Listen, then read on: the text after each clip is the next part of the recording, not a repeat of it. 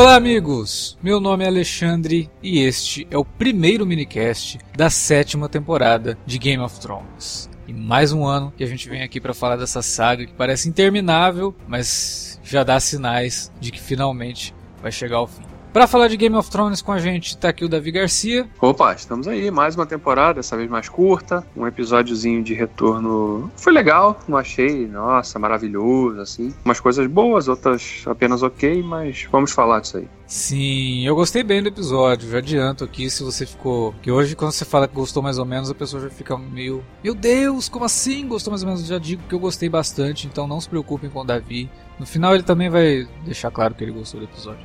Também para falar de Game of Thrones com a gente está aqui o Alan Veríssimo. Fala galera, e olha, depois desse episódio eu nunca mais vou conseguir olhar para um prato de feijão da mesma forma. Ah, cara, nem me fala. Sopa então, nem. Nossa, meu Deus, cara. Ah, que monta. Foi ah. desnecessário aquilo, viu? Foi muito desnecessário. A gente já Rapaz, tinha entendido. A impressão minha, o, o pessoal é, comia no prato, usava o prato de pinico e depois lavava cara, o pinico e servia no prato. Cara, teve um momento, teve um momento que eu achei que era isso, cara. Teve um momento que eu achei que o Sam ia fazer uma enorme besteira. ia trocar. É que o, a aparência, o teor era igual, né? Então é fácil ali de. E o cara trabalhando com aquilo tanto tempo, já não sabe nem diferenciar mais o cheiro de uma coisa de outra, né? Ai, cara, para de falar dessa cena, eu comi agora há pouco. Então... e toda. Cara, era engraçado, porque toda hora que ele ia lá fazer a limpeza, ele, ele dava aquela gorfada, ele, uh, assim, né? Pra... Nossa, cara, aquela cena foi muito engraçada. Não sei foi. se a intenção era essa, de fazer o negócio ser engraçado, ou só de ilustrar que a desilusão do Sam realmente, né? Foi pra cidadela achando que ia se tornar um mestre lá e aí ficou lá fazendo aquele trabalho sujo. Literalmente. Pois é, essa cena foi, foi difícil, cara. Porque chega uma hora que você fala, cara, para de mostrar isso, eu já entendi.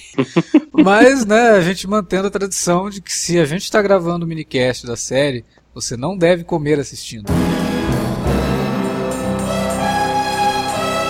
Você curte os podcasts do Cine Alerta e quer ajudar a gente a manter esse conteúdo no ar? É muito fácil. www.padrim.com.br barra Cinealerta. Entre lá, dê uma olhada nos planos que temos à disposição e nos ajude. Como um dos nossos colaboradores, você ainda pode participar de hangouts, de sorteios mensais e de um grupo secreto no Facebook, onde você pode dar críticas, sugestões de pauta e muito mais. www.padrim.com.br padrim.com.br barra cinealerta. Entra lá, é rapidinho e você pode ajudar a manter o Cine Alerta no ar com esse conteúdo que você gosta. Fique agora com o podcast.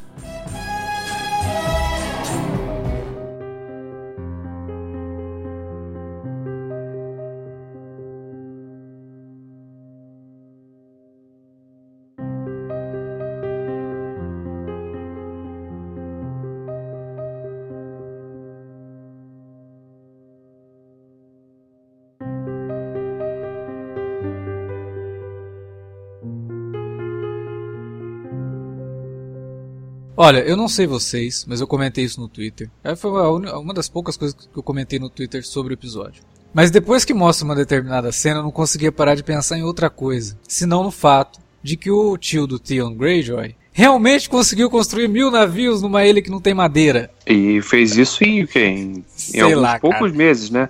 Cara, não, a gente, a gente pode, a gente pode levar forçar um pouco a barra e dizer que se passou um ano de lá, da última mas, vez que ele apareceu. Mas, mas, cara, em um ano ele não conseguia fazer nem 10 navios, cara. Ele construiu mil. Só se no próximo episódio ele falar é, esse navio todo, ele conseguiu que ele roubou do, esses navios eram dos Frey, e como os Frey foram todos assassinados pela área, a frota tava lá, dando bobeira. Porque os navios são, pegou, muito, né? são muito elaborados, cara. Tem todo um, um negócio é, de metal, cara, um negócio... assim, todo.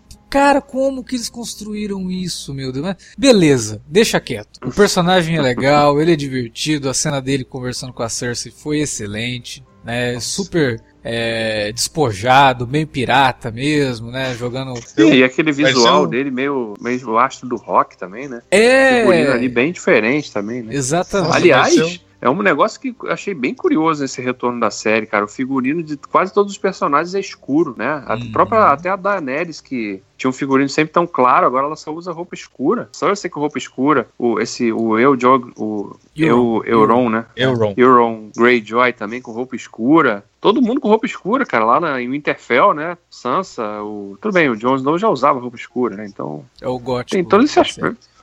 É, ele sempre já foi, né? Então, mas eu achei curioso isso. Da, da série agora tá mostrando que, como se quisesse vender a ideia de que né, todos os personagens têm, vão revelar seus lados mais sombrios agora, por conta do. Não sei se tem alguma coisa a ver, mas. É, pode ser. Eu, eu gostei, achei curioso. Gostei achei dos curioso. detalhes da roupa da Daenerys. Né? Ela tem no, no, ombro, assim, ela tem uns negócios que lembra escama do, do, do um dragão, dos dragões, né? né? E quando ela entra é. no, no, no, castelo, existe um padrão na porta do castelo que também lembram, né? Porque o castelo que ela tá entrando ali era o castelo dos Targaryen, né? Que tinha toda essa ligação com os dragões. Também lembram as escamas dos dragões. Existe um, um cuidado muito grande da parte técnica, né? Do, do pessoal de arte, é, de direção de arte da série, em trazer isso, cara. E, porra, só por isso, assim, esse episódio, que teve cenas lindíssimas, momentos, assim, impressionantes, cara. Em seis anos de Game of Thrones, a gente já viu muita coisa muito bem feita e todo ano eles conseguem surpreender a gente com o nível de, de, de, qualidade de produção, sabe? E esse sétimo ano, pelo visto, vai investir ainda mais nisso, até porque são menos episódios, deu pra gastar mais grana em cada episódio, né? Então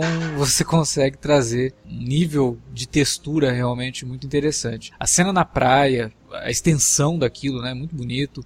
Toda a cena que é dela entrando ali no castelo, que é no final do episódio, mas mesmo assim é bastante impactante. Agora eu vou comentar um negócio que realmente me chamou atenção nesse episódio. O espelho criado entre os, os dois pares de irmãos, né? A, a, Sansa e o Jon Snow, que na verdade não são irmãos, mas funcionam como dois irmãos, e a Cersei com o, o Jaime, né? Os dois estão discutindo a estratégia, os dois estão falando sobre basicamente a mesma coisa, de trazer pessoas pro lado deles. E tem duas coisas que a gente comenta a série aqui, comentava a série na sexta temporada, semana a semana e tal, mas a gente meio que deixa passar porque nunca ninguém fala e a gente acha que ah, isso daí não vai fazer muita diferença. Do lado da Sansa, a questão de que ela conviveu muito tempo com a Cersei. A gente gosta de comparar ela com a mãe dela, né? Fala, nossa, como que a, a, relação dela com o John parece a relação da mãe dela com o Ned, né? De ser uma, uma pessoa de punho firme, de falar para ele isso, isso, isso, e ele meio que, ah, tá, entendi, né? Mas no final, a gente esquece que ela passou muito tempo com a Cersei. Então, duvido que ela não tenha realmente aprendido alguma coisa nesse episódio. Ela faz questão de colocar isso, né? Eu aprendi muito com ela. Então, para ficar de olho nisso aí. É, e no lado lá da Cersei com o Jaime, o que, que, que eles estão passando? Caiu a ficha pra gente também, né? Eles perderam os aliados deles. Eles não têm mais ninguém. Em quem é que eles vão confiar? Né? Então, os dois lados estão numa, situa numa situação muito interessante, porque ao mesmo tempo que o John, ah, é o rei do norte, não sei o quê, mas ele está se preparando para uma batalha que ele não tem muita certeza de que ele é capaz de vencer. Né? Ele tá meio que assim, cara, são mortos-vivos, né? E eu vi esses caras lutando, eu vi do que, que eles são capazes. Jogar esse povo todo para lutar contra esses zumbis aqui que eu não sei nem como fazer para derrotar. E já a Cersei tem todo o lance de como que nós vamos manter esse reino. Como o Jaime bem lembra, que ela fala, ah, eu sou a rainha dos sete reinos. Três no máximo. Baixa tua bola aí, minha filha. Você não, não tem tudo esse reino ao, ao teu comando. Né? Tá todo mundo contra a gente. Essa situação eu achei muito legal. Achei muito bacana de ver a relação dos irmãos. E, e, outra coisa, né, além disso, né, de, reforçou aí uma coisa que eu não tinha percebido me, me atentado, é que os Lannisters são só eles dois, então... Sim, outra coisa que a gente tá não tinha volta, caído né? a ficha, cara, não existe mais Lannisters, só, é, são eles dois e o Tyrion. É, e o Tyrion que é, é Lannister, sei lá, né, também, né. Não, e mesmo, mesmo que ele, né, lá na frente revela que ele de fato é um Lannister, ele já não tá mais, mais com eles, não, não nunca esteve com a Cersei, até tem uma ligação com o Jaime, Mas ele não tem as mesmas intenções que, que os dois têm, ou que ela tem ali, né? Então, de fato, são só eles dois. Né? E parece que as pessoas não perceberam isso, né? Em Porto Real, exemplo, peraí, essa mulher tá falando que ela é a rainha, mas tipo, que ela é a casa, né? A casa Lannister, mas que casa? Tá mais um, tá mais um barraco agora, porque, né? Só tem dois. Eu acho que é legal de saber essa abertura, esse retorno da série, episódio de abertura foi legal por mostrar mais também essa essa divisão, né? E, e como que um, um clã, uma casa, tá mais for, saiu mais fortalecida é, depois dos eventos que culminaram no desfecho da temporada passada e como outras ficaram enfraquecidas, embora ainda tentem vender a imagem de que são ainda casas muito poderosas, com grande poder e influência em Westeros, né? Nos sete reinos, ou em três, né? Como você já tinha citado antes, no caso da Cersei. Cara, tem mais Stark vivo do que Lannister nesse exato ponto da trama.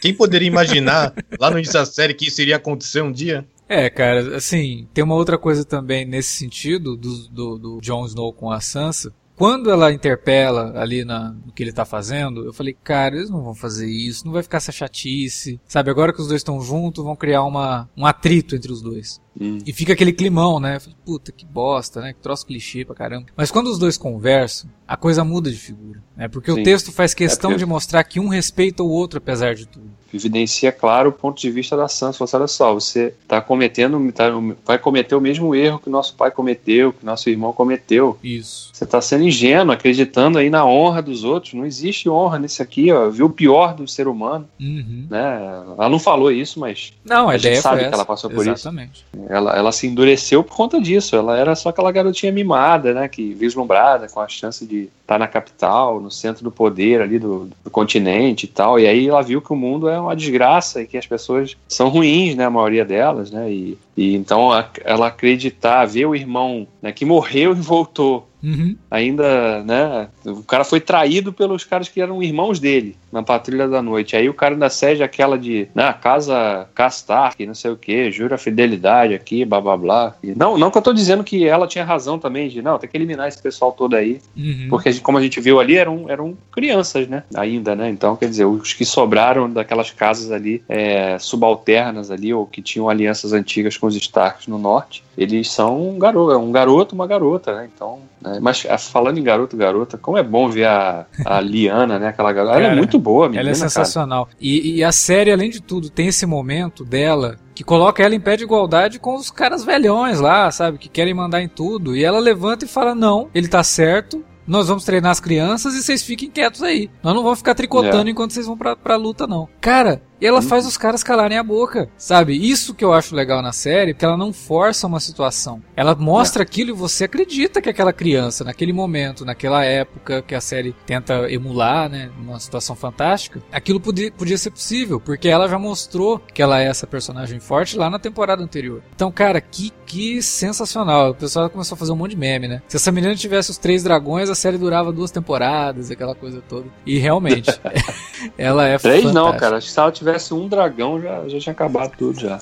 Vocês ficaram com a impressão, por falar em dragão, senão depois eu esqueço. O tio do Theon, ele sai de lá falando que ele vai levar um presente pra Cersei, né? Uhum. E eu fiquei com essa impressão de que o presente que ele vai levar para ela é um dragão. Pô, mas aí ele vai precisar de um. Aqueles navios dele ali. Se bem que os navios, ele construiu os navios ali tão. Né, o cara foi mágico de fazer uma, uma frota de navio em tão pouco tempo, né? Eu já nem duvido mais que o cara traga. Ah, cara, porque nesse, nesse ponto da, da série, quando o cara fala, eu vou trazer um presente inesquecível, vou trazer um presente que vai te conquistar, a única coisa que eu podia pensar naquele momento era um dragão, cara. É, é, nos, livros, ele, nos livros, ele, o personagem tem um berrante mágico que tem o poder de controlar dragões. Ah, olha aí. Se vai rolar na série ou não, eu não sei. Mas seria bacana. É claro que o presente também pode ser o Tyrion, talvez, ou algum outro inimigo da Cersei. É, pode ser, mas, pô, levar um dragão. É um, é um dragão baita de presente, né? Por sinal, esse euro aí, é, nesse episódio, pareceu uma versão dark do Jack Sparrow, hein? Bem piratão, né? Aquele jeitão dele. Aquele figurino, ele, ele tem até uns maneirismos e fica fazendo pose em um determinado momento. Eu, eu acho que foi Mandando... assim: o que aconteceria se o Dente de Sabre do filme do Wolverine fosse o Jack Sparrow no cinema? É. E ele, nossa, cara, quantos coices ele dá no Jamie, hein? Porra. E ele fala, tem uma indiretaça que ele jogou, né? De trazer um negócio com as duas mãos. É, estou aqui inteiro com é. duas mãos. Porra, o Jamie dá uma olhada para ele quando ele fala o negócio das duas mãos, tipo, oi? E logo depois a Cersei fala: Como é que você espera que eu confie em você se você matou teu próprio irmão? Aí fala: Foi uma sensação maravilhosa, você deveria tentar um dia. que pode ser um foreshadowing do que pode acontecer com ela e com o Tyrion.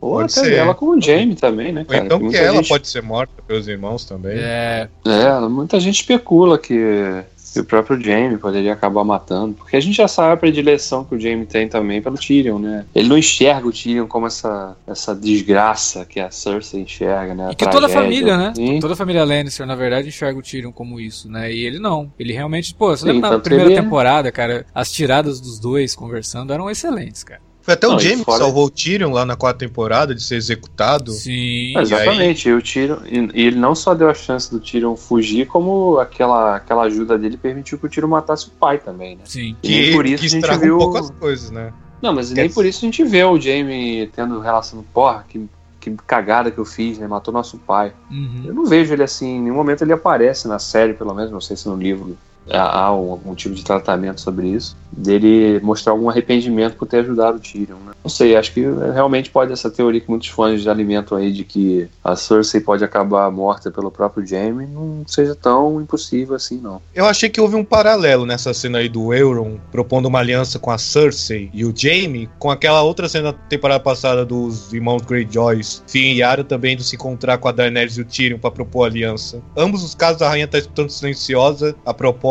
e é o irmão Lannister, Tyrion e Jaime que acabam encrencando com o Greyjoy. E tem todo o lance do ninguém confiar nos Greyjoy, né? Sim, porque é. eles são os piratas, né, de Westeros. E que inclusive eu senti que... falta deles, né, cara? Porque tipo é, não apareceram nesse episódio, né? É, Faltou eu, ele. Eles deviam estar tá lá junto com a Daenerys, eu achei meio esquisito, né? Porque ele tá com a frota lá deles. E... É, deviam estar tá nos navios mesmo. É, por, por sinal, a gente acabou nem falando principal, né? Agora, a maior prova de que a série realmente tá se aproximando da sua reta final é realmente a chegada da Daenerys em Westeros. Exatamente. Tomando a fortaleza do Stannis. Aí tá falando mais cedo como tava linda a fotografia, os cenários. E eu acho muito irônico. Quando esse castelo aparecia nas cenas do Stannis, não tinha nada disso. mesa. Era só... Não, era só uma praia e aquela mesa. Exatamente, cara. Não tinha a nada. Agora, agora eles têm grana, né?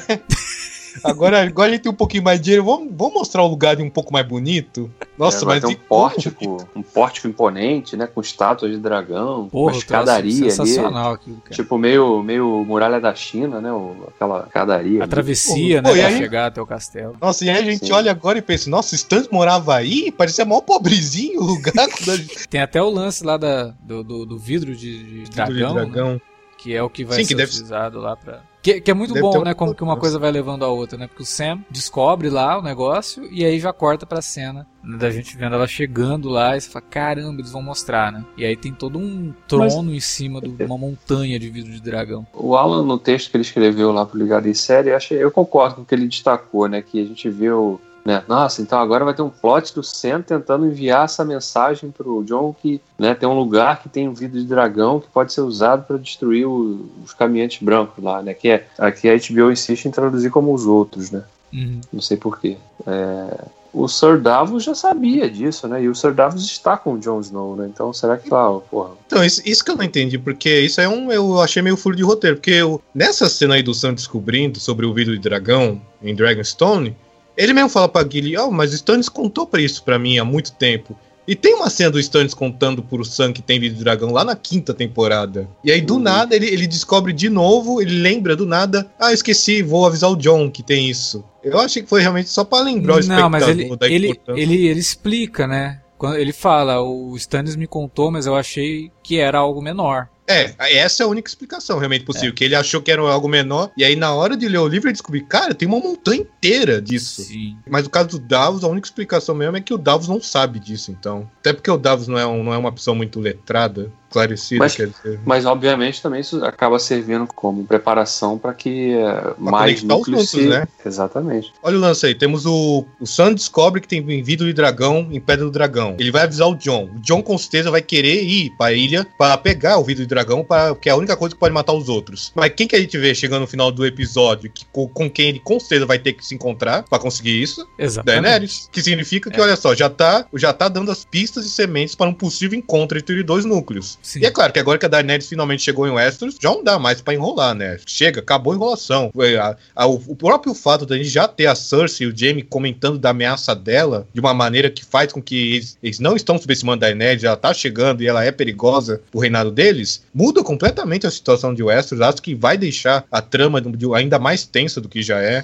E finalmente tira a Daenerys desse, desse, cordão de isolamento que ela esteve durante seis anos e vamos ter a chance dela de interagir com tantos personagens que são tão ótimos quanto ela na série. É o que a gente mais quer, né? A gente mais quer ver com que ela realmente cresça e apareça. Crescer ela já cresceu, mas ela agora tem que aparecer realmente e justificar também muito do hype em cima dela, né? Que é muito por conta de todo o fator motherfucker, né? Da, da, da Daenerys por conta dela ter o dragão. Mas a gente não pode esquecer do principal também desse episódio, uma das coisas principais desse episódio, que é a área, né? É, a área. Depois do Red Wedding, né, a gente viu o Red Wine envenenado. Cara, que cena ela... foda. Confesso que quando ela tira a máscara do, a máscara do Freyo, lá no, no fundo da minha cabeça eu ouvi a musiquinha do Missão Impossível tocando. Nossa, e infelizmente o, Martilano faleceu no mesmo dia, né? Que acaba tornando um pouco mais é, triste isso. É. E o, porque o Matilando era o responsável pelos disfarces. Pelos disfarces, né? isso. Depois entra a o Leonard Nimoy, né? Mas uhum. o primeiro foi o Martin Landau mesmo. Todas as cenas da, da área foram sensacionais. Essa pelo fator mesmo, caramba, que foda. E a outra cena pelo mais importante da série, né? Que é realmente falar sobre as consequências da guerra, todo o lance dos soldados que a gente nunca pensa, em todos aqueles soldados que estão ali morrendo. E, pô, os caras têm família, são jovens demais para estar tá ali, têm sonhos, querem fazer coisas além de estarem na guerra ali. E é muito bonita a cena foi, dele. Aquilo dela. foi lindo, cara. E, sabe, e o melhor de tudo é justamente. Primeiro que eu, eu fiquei surpreso que os roteiristas, a essa altura, faltam três episódios, e conseguiram encontrar um tempinho uhum. para mostrar esse lado mais humano que tava, tava devendo um pouco nas temporadas anteriores. A gente sempre via sequências de batalha que mostravam como, como a guerra é uma coisa horrível, mas outra coisa diferente é você mostrar o ser humano por trás das armaduras e desses capacetes. Você dá rosto pro, né, a gente comparando o caminho, as camisas vermelhas, né? Uhum de Star Trek, quando ocasionalmente tinham lá, ganhavam nomes e apareciam até com falas, né? É o que eles fazem aqui, né? Eles pegam esses personagens que a gente não vai descobrir as histórias deles, eles não vão ser explorados, mas numa cena curtinha a gente entende que as pessoas estão lutando por um lado, mas não significa de fato que elas estão apoiando incondicionalmente aquele lado. Né? Sim, e eles a são Lennys. Eles são dos Lannisters ainda por cima. Isso que foi o detalhe mais bacana. Teoricamente, Sim. a primeira coisa que o espectador e a Aira deve, também deve ter pensado é que isso é gente cuidado do mal. Pode tentar matar ou roubar, fazer coisa pior com a Aira. Mas não, eles são seres humanos normais, igual todos os outros. Não é porque que eles lutam pelo inimigo que isso significa que a gente deve imediatamente acreditar que eles são monstros, máquinas de matar. Muito pelo contrário. Nesses tempos em que o mundo está entrando num rumo ainda mais conservador, em que temos um presidente maluco como. Quer dizer, os Estados Unidos tem um presidente maluco como Trump, que parece endeusa as guerras, o, tudo que é bélico. Achei que foi uma uma cena muito bacana. É, é, a gente só não pode deixar de lado o fato de que a área realmente estava pensando em matar os caras, né? Sim, tem esse detalhe também. ela só muda de é, ideia é... naquele momento ali por conta do histórico deles, mas eu acho que a partir do momento que ela ouviu é. o Ed Sheeran cantando, ela falou: vou ter que matar esse povo. Ela tem até um detalhe dela olhando, um plano detalhe dela olhando para as espadas deles no chão. Ela, ela até, ela até dar uma escondida na espada, né? Quando ela é. resolve descer do cavalo ali e tal. Mas na cabeça dela, ela... ela... já tava bolando todo um plano para matar todo mundo, tenho certeza. E a gente tem que pensar que, se, se for analisar bem, isso é muito, muito triste, muito errado, porque a Aira, a atriz, não, a atriz já é maior de idade, mas na, pô, na série a personagem ainda é uma adolescente. Não, tanto é que eles pergunta pra ela, né, você tem idade suficiente para beber, né? Então, é. é uma adolescente que já passou por todo o inferno que pode se imaginar, e aí chega um ponto em que a gente, o público, fica feliz por ela estar tá matando pessoas, quando a gente, na verdade, pensa, nossa, mas isso não é uma coisa que a gente deveria celebrar. e sim lamentar. Eu, eu acho que, pelo menos, eu creio que foi intencional do, por parte dos roteiristas fazer a gente questionar essas coisas. E achei, e achei interessante também eles colocarem um personagem daquele, um daqueles soldados falando né, da, da filha e tal, né, da esposa que, tá, que ele deixou pra trás grávida e tal. E, e aí ele fala que torcia para que fosse uma menina, né? Aí o outro pergunta por quê, ele é porque mulheres cuidam dos, dos pais velhos, né? E os homens não têm essa chance porque eles acabam indo pra guerra e morrendo antes, né? Então é, é, é um comentário bem triste que reflete a realidade mesmo.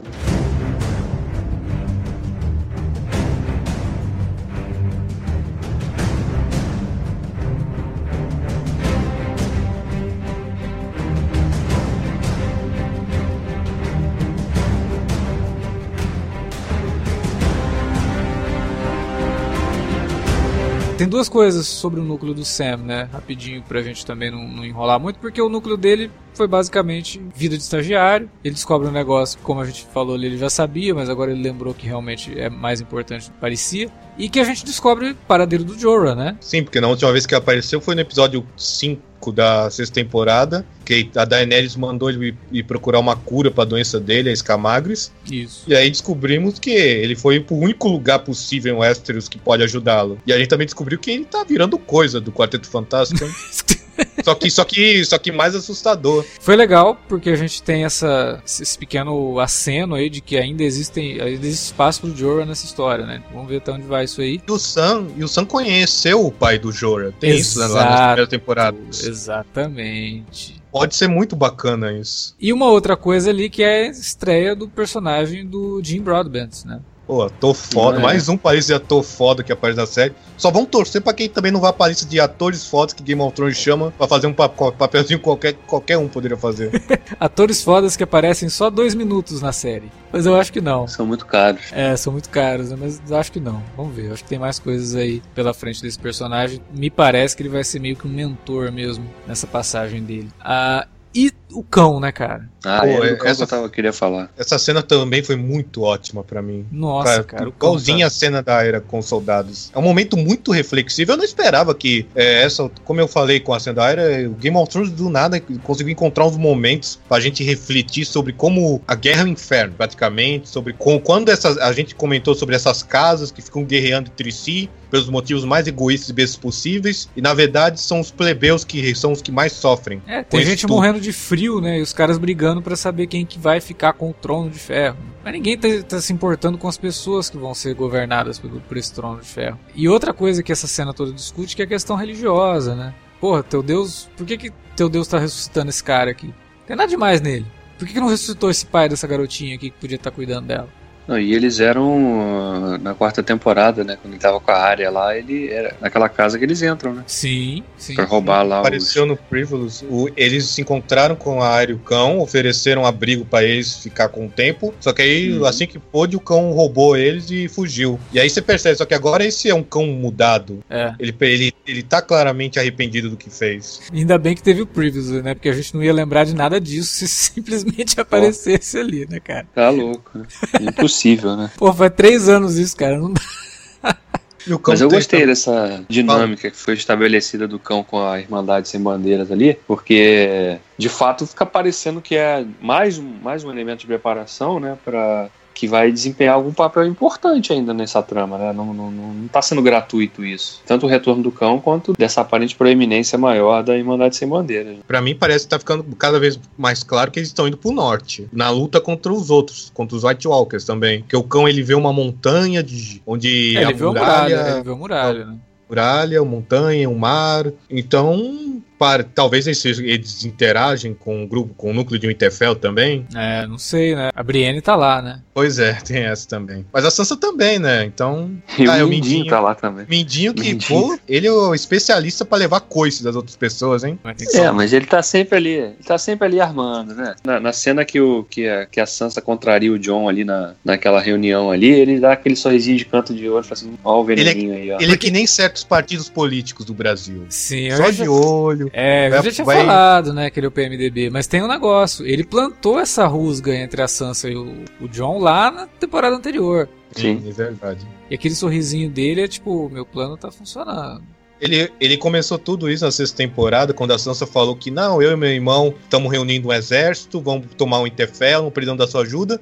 E aí, com uma simples frase, o Mindinho já plantou a semente que pode botar tudo a arruinar. Meio, irmão. Não, e agora, ela... Né, ela não descobriu ainda, mas nem isso ele é dela. Pode ser, né? Vamos ver como ela vai reagir quando descobrir. Eu só espero que. Nossa, seria muito horrível dos roteiristas. Se eles fizerem isso, eu vou criticar. Sim? Eu, eu elogio Game of Thrones quando acerta, mas quando erra também merece críticas. Eu vou ficar muito triste se a Sansa voltar a ser manipulada pelo Mindinho de uma maneira bem tosca pelos próximos episódios. Ah, não. Eu é. espero que isso não aconteça. Nesse é. episódio, é, eu fiquei muito feliz com ela dando é, toco atrás de toco nele. Mas, ah, mas se isso voltar, eu acho que vai ser muito feliz. Não, vai ser muito ruim para o desenvolvimento todo da personagem até agora. Não faz o menor sentido se fizerem isso. É, só que o Mindinho ainda tá tentando criar uma rusga entre os dois. Isso é o que me dá medo de que isso possa ainda acontecer. É, o Mindinho para mim é que o Mindinho para mim é que nem o foi o Ramsey nas últimas temporadas, já passou do prazo de validade para mim. Uhum. Por mais ótimo que o personagem seja e o ator, cara, agora que a, a trama tá chegando no final, eu aí, pelo menos no plot do norte, já, já não há mais espaço para política. Agora os elementos fantásticos é que estão ganhando cada vez mais força nesse núcleo.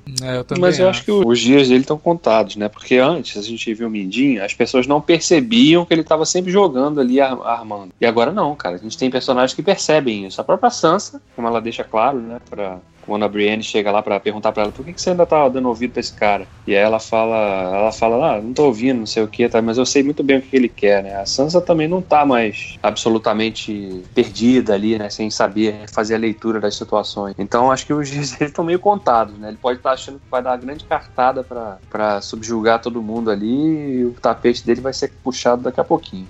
Tomara, né? Esse é um personagem que a gente quer ver sofrer também, né? Bastante. Uhum.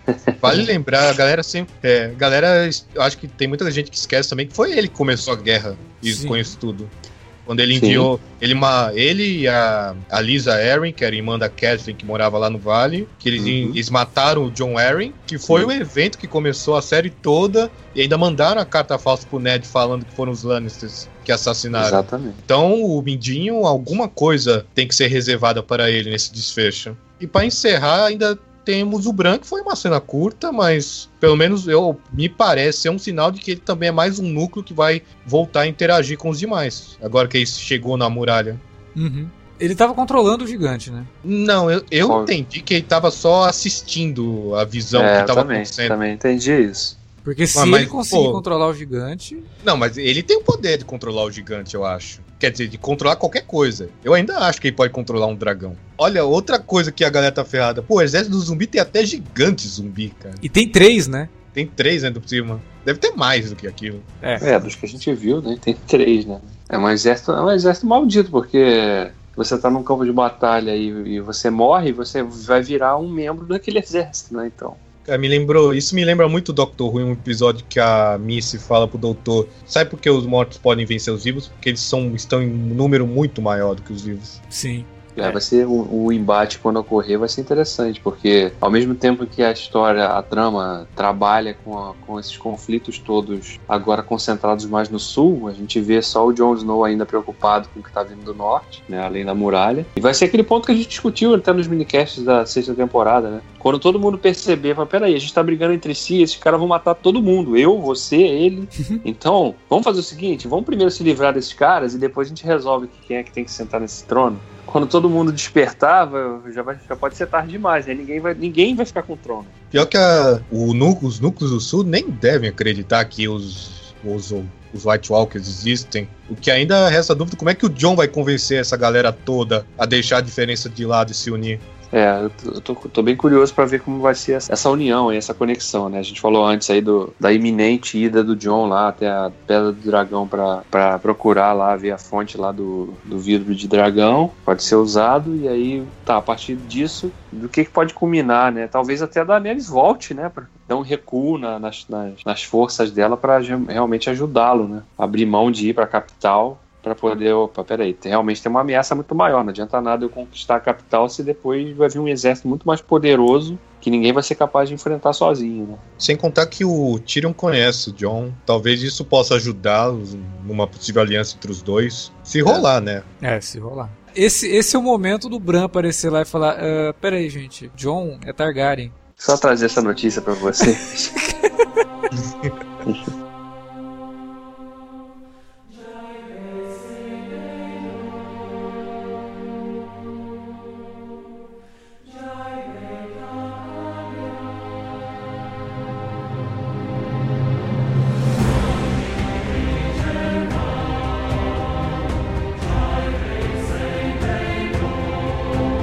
galera, era isso que tínhamos pra falar sobre a estreia da sétima temporada de Game of Thrones e agora a gente joga a bola pra você que estava aí nos ouvindo e que deve ter alguma coisa pra falar também sobre o retorno da série. Então fala na área de comentários ou manda um e-mail pra gente para alertavermelho@cinealerta.com.br. Lembrando, estamos nas redes sociais, facebook.com/cinealerta ou cinealerta no Twitter. Utilize as redes para falar com a gente e para divulgar para seus amigos o nosso minicast de Game of Thrones e também o minicast de Twin Peaks. Pois é, vamos ter jornada dupla de novo durante esses dois, três meses aí, comentando Game of Thrones e Twin Peaks. E no extremo toda semana, né? Segunda-feira Twin Peaks, sexta-feira Game of Thrones. Então, vocês vão estar tá em, eu acredito, né, que vocês vão estar tá em boa companhia com os nossos comentários dessas duas séries aí. Muito obrigado pela audiência de vocês. A gente espera que vocês continuem nos ouvindo aqui nos podcasts e nos minicasts do Cine Alerta e também nas nossas outras atrações, né? Lendo os nossos textos, essas críticas, reviews e tudo mais